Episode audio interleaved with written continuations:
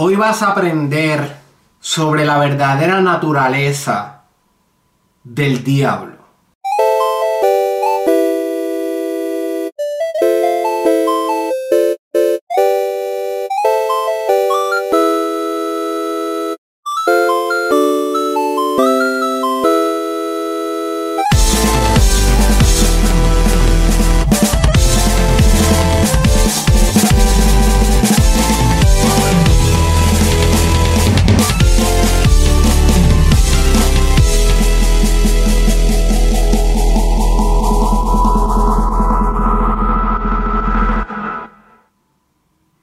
Vas a aprender la verdadera naturaleza del diablo. You see, el diablo no es lo que te imaginas. No es lo que tu abuela te enseñó, no es lo que tu mamá creyó, no es lo que en la iglesia te dicen, no es la representación de las caricaturas, no es lo que Hollywood te dice. No es una figura demoníaca esperándote en el fuego con un tridente y con cuernos.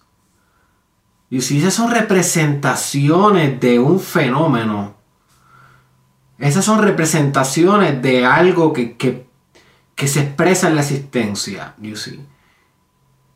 Y la mayoría de las religiones, que todas son representaciones, mitología, mitos, leyendas, una compilación de leyendas con significado y que ese significado incrustado, encodificado en la mitología, obviamente te dispara un, un, catalista espiritual para el que lo puede entender y para el que lo medita y para el que, para el que ejecuta las religiones. Tienen frutos espirituales, por eso existen y superviven como ideología. O sea, como la teoría de los memes Mimi Theory, que son, es una teoría genética, pero no biológica, sino genética intelectual, cómo las ideas superviven a través del tiempo y se propagan a través de, la, de, los espacios psíquicos, a, través de la mente. Pues las religiones son una gran mimi, es un gran meme. O sea, genéticamente, intelectual, es predominante por, por algo, porque da fruto.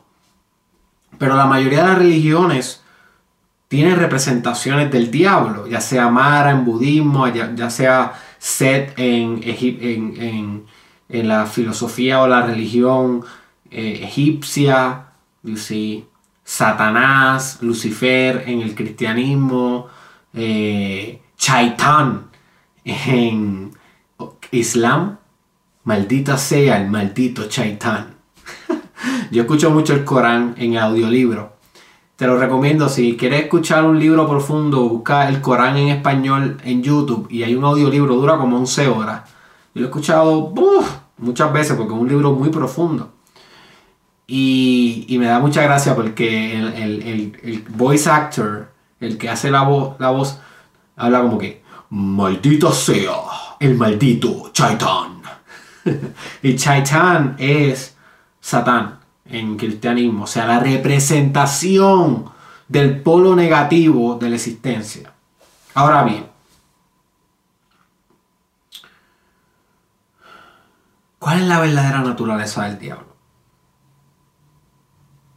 Que esto es una pregunta que quiero que te hagas. ¿Cuál es la substancia del diablo? Si pudiéramos coger al diablo y inyectarle una inyección y coger esa inyección, en vez de, en vez de inyectarle, le removiéramos la esencia, lo que se conoce en química como destilar, y le sacáramos la esencia, si, si todo, todas las metáforas, tú sabes, toda la dogma, todo, todo, el, todo el condicionamiento religioso y social y toda esa búsqueda de control social, lo sacáramos, toda esa superficialidad del fenómeno, no puede pasar esa inyección porque esa inyección solamente filtra la esencia de lo, de lo grotesco. Y pudiéramos sacar esa esencia del diablo y, y verla, ¿qué sería? ¿Qué tú crees que sería?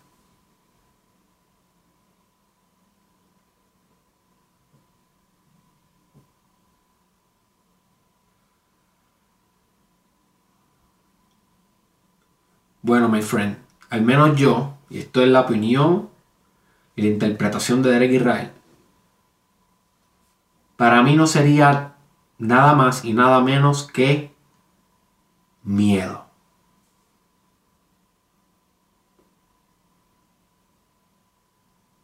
El diablo es miedo.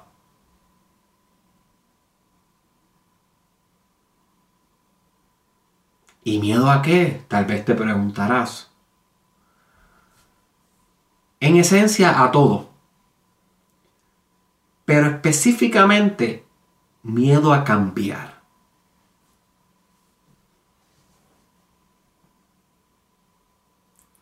Una buena analogía entre Dios y el diablo es resistencia al cambio versus el cambio constante. Dios es el cambio constante. Dios es el principio evolutivo. Dios es el principio teleológico. Y si necesitas saber más de eso, búscate en el Mastermind Podcast el episodio titulado Principio teleológico para que comprenda esa idea. O sea, lo que quiere decir es que está orientado hacia mayores grados de complejidad y mientras más complejo se vuelve, más simple.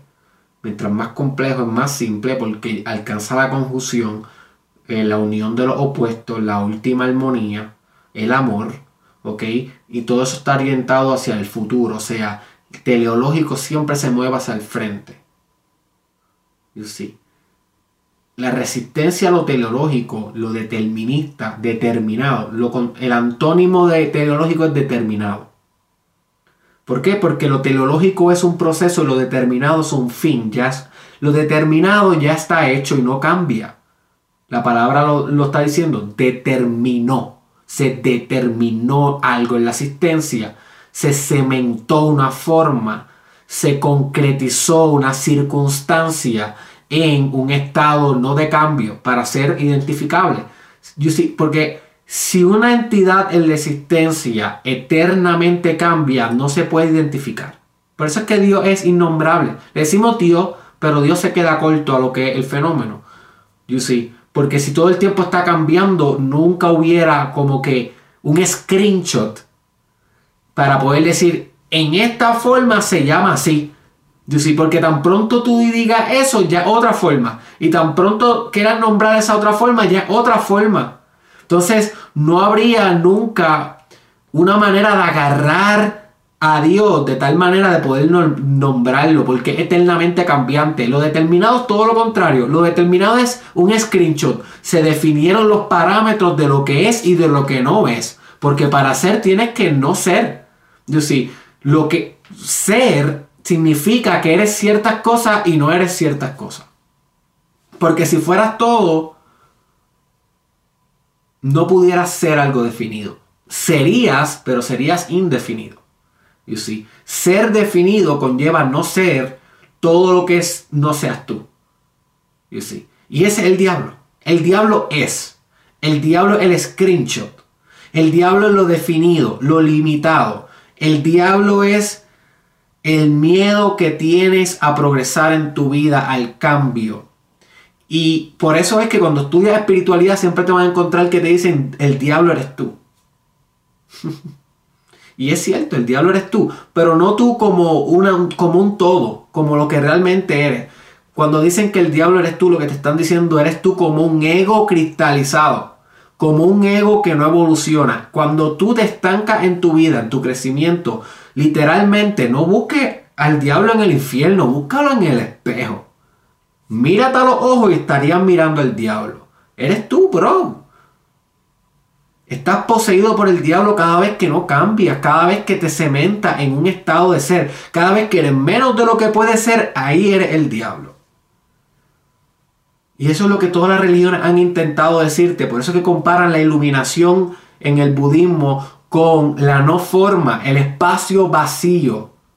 No hay una formación, no hay una, una encriptación, no está en, encrustado, no hay envoltura. Me disculpan que tengo que poner un momento mi laptop para cargarle antes de que se me desconecte el micrófono.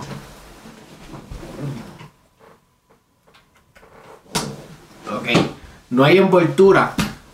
Lo, lo, contrario, lo contrario al espacio vacío. El espacio lleno, el espacio que tiene algo, tiene algo, eh, hay algo. Al haber algo hay forma, al haber forma hay miedo al cambio, porque si no hubiera miedo al cambio no habría forma, no habría status quo. El diablo es el status quo. Por eso es que tú siempre vas a ver en las películas al que representa al diablo y no como el ser mitológico, sino como The Devil en el sentido de el king que es malo, el rey malvado, el rey que, que pudre al reinado, el rey de la sombra que está poseído por la maldad. You see, ¿qué es lo que siempre hace ese, ese rey o esa reina en las películas de niños o en la historia, en los cuentos, en la mitología? Y si quieres saber más sobre este tema de la mitología arquetipal y cómo se manifiesta en todos los ámbitos de tu vida y en el arte y la creatividad, tienes que buscarte el episodio ¿Cuál es tu mito? ¿Cuál es tu mito? Te va a, te va a, cambiar tu mito, te va a cambiar tu mito que es tu vida. So, búscalo en Derek Israel, en mi canal de YouTube, Derek Israel Oficial, ¿cuál es tu mito? Pues, ¿qué es lo que pasa con ese rey que está poseído por la maldad? Siempre es un tirano que no permite cambio. Las reglas son estructuradas no permite sucesor, busca siempre la inmortalidad, ¿para qué? Para sostener el status quo, no quiere envejecer. ¿Por qué no quiere envejecer? Porque no quiere cambio, no quiere cambio. Por eso se aferra a la juventud, Blancanieves. Blancanieves, la bella durmiente, no recuerdo cuál es la, la, la Blancanieves, realmente no, no, me sé mucho esas historias de, de niño, pero eh, el, hermano de, del rey de Lion King, el tío que coge el reinado, no quiere cambio, no quiere salir del poder, pudre el reino por completo. No quieren cambio. Y aunque dijeran, aunque dijeran que quieren cambio, realmente quieren llegar a un status quo y mantenerlo así. No es como que quieren un cambio constante. Porque vas a ver que el villano de las películas siempre habla de que cuando yo coja el poder, yo voy a cambiar esto, yo voy a hacer esa justicia. Pero tú puedes notar en su discurso que tan pronto él coge el poder, va a cambiar una vez y nunca vuelve a cambiar. No es flexible, no es como el rey. El rey, que no es malvado, que no es sombra, que no es el diablo, o sea, la representación de Dios, que by the way, si quieres saber más de este tema, tienes que buscar el episodio titulado eh, El arquetipo del rey Así yo lo titulé. No es un podcast, es un video, pero te, vas a, te va, a entender mejor la analogía entre el rey y Dios. Siempre han sido uno. La corona significa, eh, no es meramente una, una insignia de poder, significa una insignia de divinidad. Por eso es que pintan también a los seres de divinos en las artes. ¿Cómo los pintan? Con una corona o un círculo amarillo que representa sabiduría y divinidad, representa transhumanidad, trasciende en el humano. La corona del rey es lo mismo. Es lo mismo, por eso el Papa tiene una y tiene en la mano el falo. El falo siempre se ha, el bastón gigante, el falo también se asocia con generatividad, productividad, eh, creatividad, que son las características del rey. El rey tiene que crear, generar para el reino. Si el rey no está cumpliendo eso, arquetipalmente no es rey o se volvió un tirano, se volvió el diablo. Siempre y cuando el rey esté generando, está encarnando el principio divino, el principio de Dios aquí en la tierra. Así que si el político de tu país no está generativo para tu país, tu país está poseído por el diablo. No está, no está encarnando a Dios. Si eh, el líder de tu empresa, tu jefe, tiene tu empresa estancada, estacionaria, que tú sientes la vibra como de muy convencional, tu jefe es el diablo. No lo busques en la Biblia. Mira, mira la cara a tu jefe y lo vas a ver ahí. Ese es el diablo. Si tu jefe está siendo una persona así como Jeff Bezos, que innova Amazon todo el tiempo, tú no puedes definir bien qué Amazon ahora mismo. no lo puedes definir bien.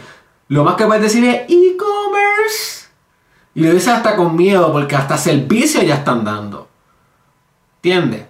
Otras cosas que están trascendiendo al e-commerce. Porque él está encarnando, Jeff Bezos está encarnando eh, el principio de la divinidad dentro de su empresa. Ah, eres que Jeff Bezos tiene una personalidad oscura, que Jeff Bezos es bien estricto, que es bien malo con sus empleados. Yo no estoy diciendo que Jeff Bezos es perfecto. Estoy diciendo que entre los dos principios está más inclinado al cambio de la progresión que al estancamiento y la estagnación. Por eso el hombre es más rico del mundo y la empresa eh, más rica del mundo.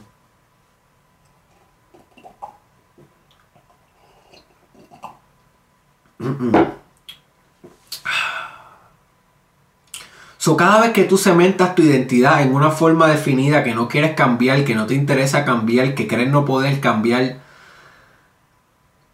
estás caminando con el diablo. Cada vez que tienes una duda, cada vez que tienes poco amor propio, cada vez que tienes autojuicio, eres el diablo.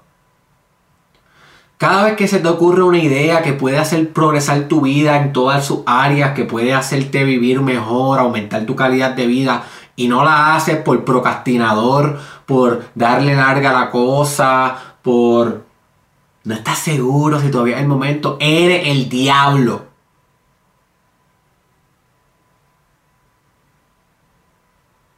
El diablo no está allá afuera, está aquí adentro, my friend. Es un competidor. Por eso es que en el judaísmo, en el Kabbalah, le llaman el máximo competidor. Búscate sobre eso. Es una guerra espiritual. Por eso en el cristianismo tienen ese término, guerra espiritual. Es una guerra todo el tiempo entre Dios y el diablo y el, las, y el campo de batalla es la carne tuya, tu, tu experiencia. Ese es el campo de batalla de los ángeles versus demonios. Y los demonios básicamente son todas las características y virtudes y valores que tú puedes tener que básicamente te, que te llevan a pecar y te llevan a no cambiar. Envidia. ¿Qué estás cambiando tú con la envidia? ¿Mm? estás cambiando nada, estás envidiando a alguien, pero no estás trabajando por tenerlo, no estás trabajando por servir, no estás trabajando por mejorar, estás meramente ahí estancado envidiando. Eso es un ego cristalizado, pobre, con pocos recursos, con poca madurez, el diablo en persona, ahí está, ese es el pecado. Pecar es básicamente quedarte corto ante la teleología, ante la, expansión. Cada vez que tú te quedas corto estás pecando. Si no estaba en tu, en tu expansión y tú lo sabes, irte esa noche a janguear, a consumir droga y a beber alcohol y a pasarla bien, y como quiera lo hiciste, pues estás pecando. No es porque hay un señor barbudo diciendo, ¡qué mala eres, hija! ¡Qué mala eres, hijo! No, es porque no estás encarnando tu progresión. Estás pecando contigo. You see.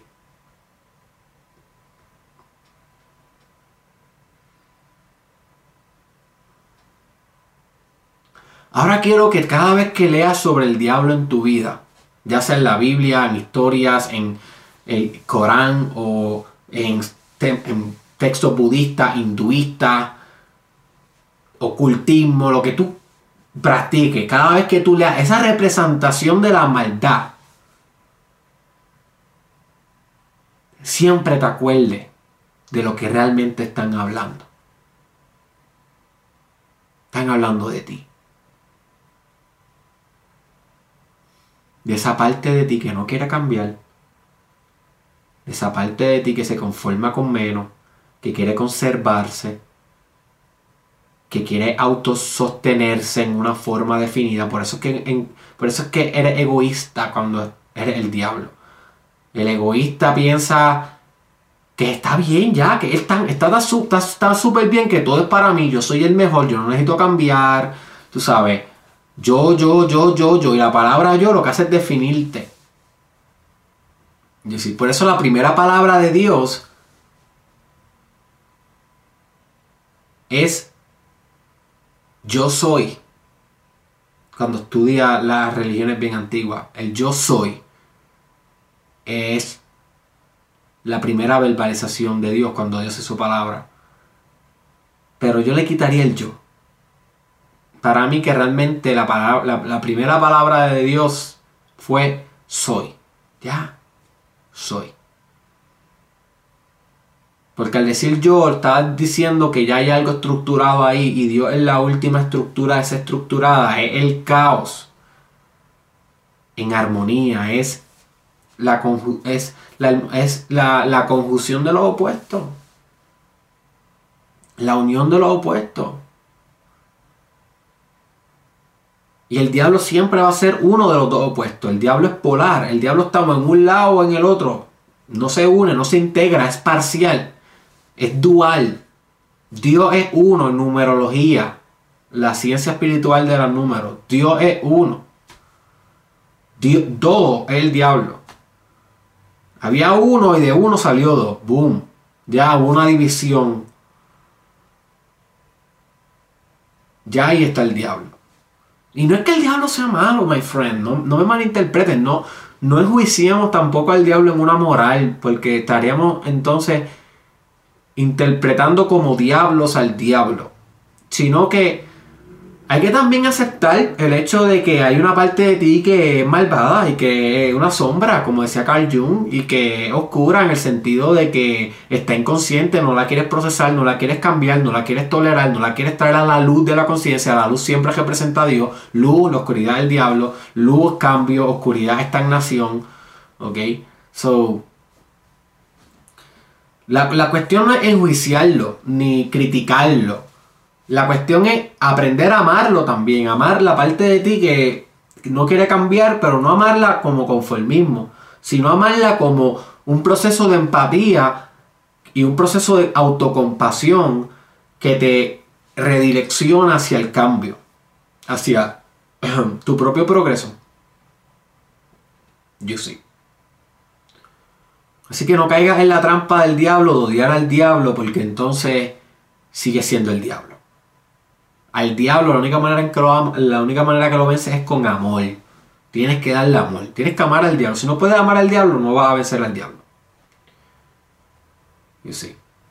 Porque Dios es el todo. O so que Dios, por naturaleza, tiene que también ser el diablo. Si es todo. Si no, no es un Dios eh, incondicional, es un Dios condicional. Es un Dios parcial. No es omnipresente, no puede estar en todos lados. Si no está donde está el diablo, pues no puede estar en todos lados. Pues entonces es presente, no omnipresente. Entonces es eh, limitado en vez de ilimitado. Entonces es finito en vez de infinito. So, esa es la representación de Abraxas. Abraxas es un dios de el gnosticismo que trajo la idea de que el verdadero Dios tiene que ser la oscuridad y la luz coexistiendo en una misma entidad. No, no podemos hablar de un Dios parcial. Busca esa información sobre ese Dios, Apraxis. So, bueno, hasta aquí llegamos. Creo que te di mucha información. Si este video te explota la mente, estoy seguro que sí. Recuerda darle un like, dejarme un comentario. Creo que me dejó un comentario sobre qué para ti era el diablo. ¿Cuál era tu definición? No me traigas la, la definición del libro, sino tráeme qué para ti era el diablo y qué para ti ahora el diablo y qué, cómo esto va a impactar tu vida. Quiero saber, quiero saber. Créeme que yo te leo y quiero que tú estas ideas que te traje hoy las puedas como que procesar mientras escribes el comentario y así podemos leer las cosas de todos y hacernos más grandes y más fuertes y más resilientes y más inteligentes con, las, con los comentarios de todos. Así que si te gustó este video, compártelo con alguien, envíaselo, comparte eh, esto en tu perfil, créeme que todo esto ayuda, my friend. Este fue Derek Israel. Si te gusta el Mastermind Podcast, recuerda que está en Derek Israel Oficial, mi canal de YouTube, Derek Israel Oficial. Pasa por aquí, suscríbete. Si ya estás suscrito, dale a la campanita para que te lleguen todas las notificaciones. Eh, recuerda que este episodio y el podcast completo lo puedes también encontrar en Spotify, Apple Podcast, SoundCloud y Facebook Watch. Lo puedes encontrar como Derek Israel Mastermind Podcast. Y por último, si tú crees que esto te explotó la mente, imagínate lo que yo puedo hacer por ti gratis, sin cobrarte un dólar, por 365 días. Todos los días dándote una idea que te va a explotar la mente como hoy. Ideas que va a poder generar desarrollo personal. ¿Te gustaría eso? completamente gratis, a tu disposición, disponibilidad, a tu tiempo, caminando con Derek Israel por tu expansión, Pues de eso es lo que se trata el Mastermind Podcast Challenge. 365 días, 365 transformaciones. El link está en el caption de este video. Simplemente entra donde dice comenzar Mastermind Podcast Challenge aquí. Ahí yo te explico cuál es el reto y después si hazte uno que otro episodio ya tú verás que vas a ver los cambios y vas a tener el mejor año de tu vida. Así que gracias por depositarme tu atención y nos vemos en la próxima, my friend.